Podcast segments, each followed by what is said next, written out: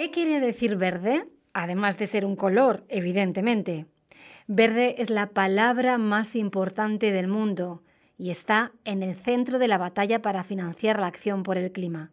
Tenemos que entender qué es realmente el medio ambiente y qué va a frenar realmente el cambio climático, y de esta forma podremos encontrar financiación para pagarlo. Si es realmente verde, entonces ayudará a salvar a la humanidad. Aquí encontrará información sobre el tema, gracias a nuestro diccionario de finanzas verdes. Soy Mercedes Landete y esto es Soluciones para el Clima del Banco Europeo de Inversiones. Electromovilidad. Historia del rompecabezas eléctrico. Glosario. Electromovilidad. Transporte sostenible. Tenemos mucho que ganar en la lucha contra las emisiones de carbono y algunas otras molestias que el transporte urbano causa en nuestras vidas. Las ciudades no siempre han sido los lugares más saludables para vivir, pero los tiempos cambian. El buen saneamiento, la regulación de las industrias y los avances en las normas sobre vehículos ya han mejorado considerablemente la vida urbana. Pero se puede hacer más.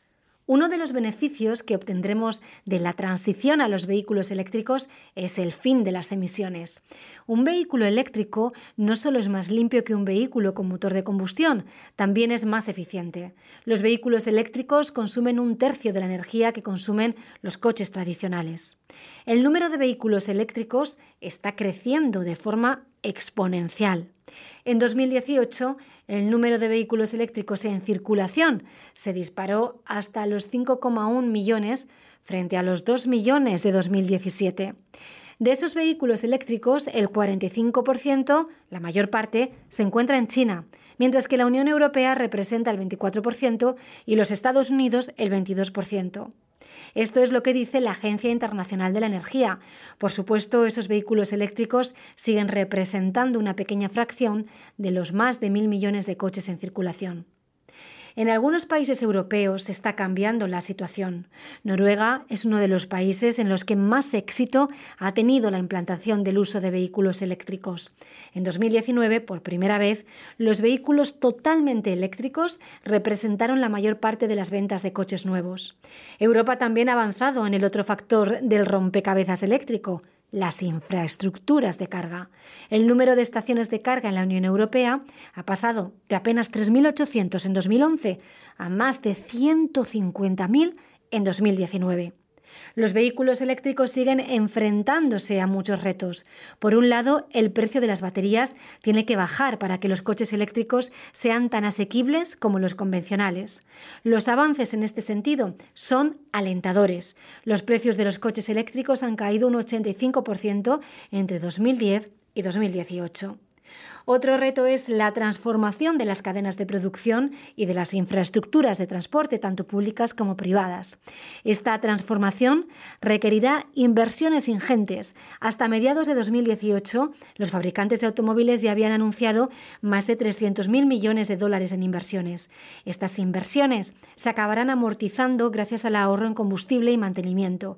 Los beneficios empezarán a superar los costes de inversión en 2025 en los Estados Unidos y en 2028 en Alemania. Acabamos de mencionar las emisiones. Recuerde que los vehículos eléctricos también producen emisiones. Lo que ocurre es que no proceden de los tubos de escape. Se producen en las fases más tempranas, cuando se genera la electricidad, que es la primera fuente de emisiones.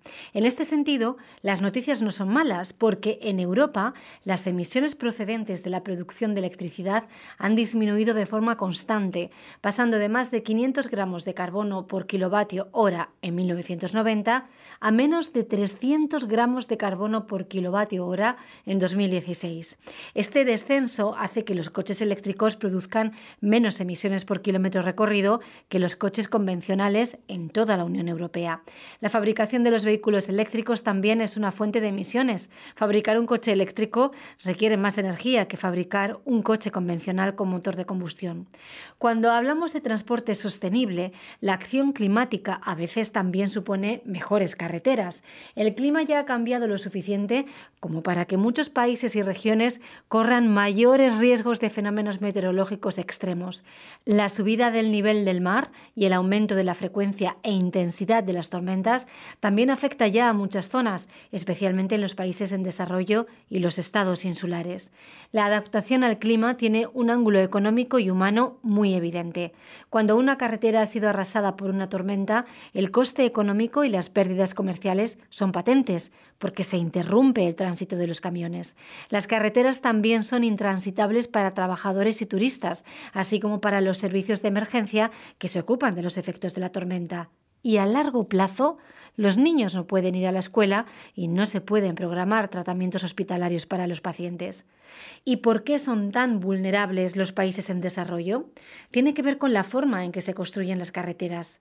Carreteras que se construyen para que duren de 20 a 50 años y para que soporten fenómenos meteorológicos extremos que solo se producen una vez cada 50 o 100 años. El cambio climático supone que estos fenómenos son más graves y más frecuentes. En los países en desarrollo a veces no se dispone de fondos suficientes para el diseño y el mantenimiento de las carreteras, que no siempre se basan en predicciones meteorológicas extremas recientes. Al mismo tiempo, las infraestructuras existentes se pueden deteriorar más rápidamente por las duras condiciones meteorológicas, lo que obliga a renovarlas y sustituirlas antes. ¿Y la calidad del aire? Los contaminantes atmosféricos más importantes derivados del transporte son las partículas liberadas por los vehículos y el dióxido de nitrógeno. Los vehículos eléctricos no queman combustible, por lo que no emiten dióxido de nitrógeno ni partículas por su tubo de escape. ¿Los coches eléctricos nos librarán también de los atascos? Bueno, si todos los coches fueran eléctricos, seguiríamos teniendo accidentes y embotellamientos. La seguridad vial en la Unión Europea ha mejorado mucho en las últimas décadas. Las carreteras de la UE son las más seguras del mundo, pero el número de muertos y heridos sigue siendo demasiado elevado. La tecnología puede servir de ayuda. Los rápidos avances en tecnologías como el aprendizaje automático, la transferencia de datos en tiempo real y la inteligencia artificial están transformando la industria del automóvil. Estas mejoras tecnológicas han permitido el desarrollo de vehículos automatizados conectados. El desarrollo de estos vehículos puede ser tan revolucionario como el paso de los caballos a los coches. El futuro de los vehículos autónomos es muy incierto ya que su implantación depende de diversos factores, como la aceptación por parte del público, los problemas de responsabilidad y las limitaciones legislativas. La seguridad es una de las ventajas que más se suelen citar, ya que más del 90% de los accidentes se debe a errores humanos. Sin embargo, también hay inconvenientes. Con los coches automatizados, el coste del tiempo perdido por el tráfico disminuye, porque podemos hacer otras cosas mientras el coche avanza, ya que no tendremos que conducirlo realmente, lo que significa que algunas personas podrían estar dispuestas a pasar más tiempo en un coche, agravando así la congestión en lugar de reducirla. En 2016, los conductores londinenses pasaron más de 73 horas punta en un atasco. En 73 horas podríamos conducir desde Londres hasta el Cairo, en Egipto, visitar las pirámides echar una siesta y estar listos para el viaje de vuelta, o bien podríamos pasarlas sentados en un atasco en Londres. En los entornos urbanos densos, el transporte colectivo y compartido, junto con las bicicletas y los desplazamientos a pie, son las formas más eficientes de movilidad.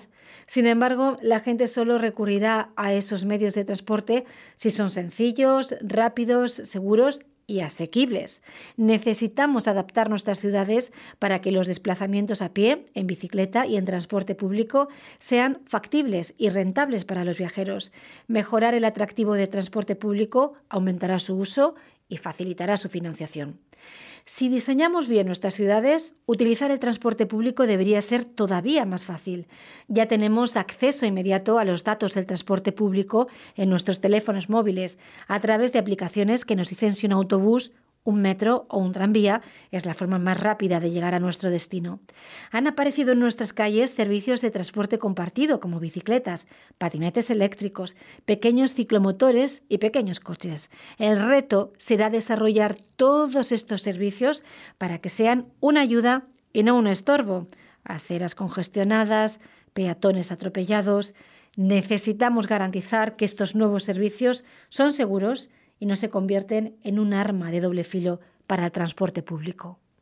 Gracias por escuchar Soluciones para el Clima. No olvide suscribirse para recibir todos los episodios de esta serie. Soluciones para el Clima es un podcast del Banco Europeo de Inversiones.